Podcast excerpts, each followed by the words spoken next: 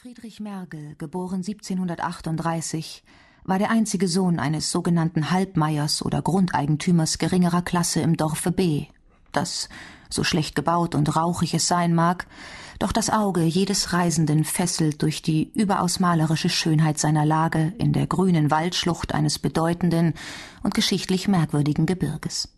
Das Ländchen, dem es angehörte, war damals einer jener abgeschlossenen Erdwinkel ohne Fabriken und Handel, ohne Heerstraßen, wo noch ein fremdes Gesicht Aufsehen erregte und eine Reise von dreißig Meilen selbst den Vornehmeren zum Ulysses seiner Gegend machte. Kurz, ein Fleck, wie es deren sonst so viele in Deutschland gab, mit all den Mängeln und Tugenden, all der Originalität und Beschränktheit, wie sie nur in solchen Zuständen gedeihen.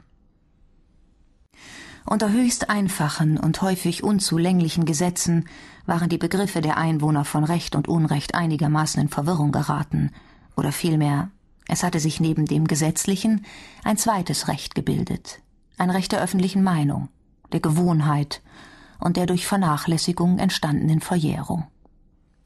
Die Gutsbesitzer, denen die niedere Gerichtsbarkeit zustand, straften und belohnten nach ihrer in den meisten Fällen redlichen Einsicht. Der Untergebene tat, was ihm ausführbar und mit einem etwas weiten Gewissen verträglich schien. Und nur dem Verlierenden fiel es zuweilen ein, in alten, staubichten Urkunden nachzuschlagen. Es ist schwer, jene Zeit unparteiisch ins Auge zu fassen. Sie ist seit ihrem Verschwinden entweder hochmütig getadelt oder albern gelobt worden, da den, der sie erlebte, zu viel teure Erinnerungen blenden und der später Geborene sie nicht begreift. So viel darf man indes behaupten dass die Form schwächer, der Kern fester, Vergehen häufiger, Gewissenlosigkeit seltener waren. Denn wer nach seiner Überzeugung handelt und sei es noch so mangelhaft, kann nie ganz zugrunde gehen, wogegen nicht seelentötender wirkt, als gegen das innere Rechtsgefühl, das äußere Recht in Anspruch zu nehmen.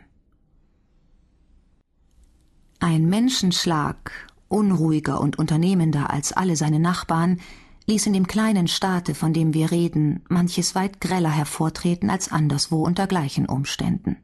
Holz- und Jagdfrevel waren an der Tagesordnung, und bei den häufig vorfallenden Schlägereien hatte sich jeder selbst seines zerschlagenen Kopfes zu trösten.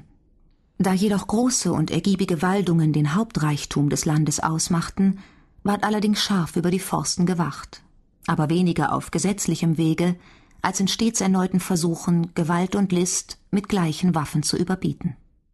Das Dorf B galt für die hochmütigste, schlauste und kühnste Gemeinde des ganzen Fürstentums. Seine Lage inmitten tiefer und stolzer Waldeinsamkeit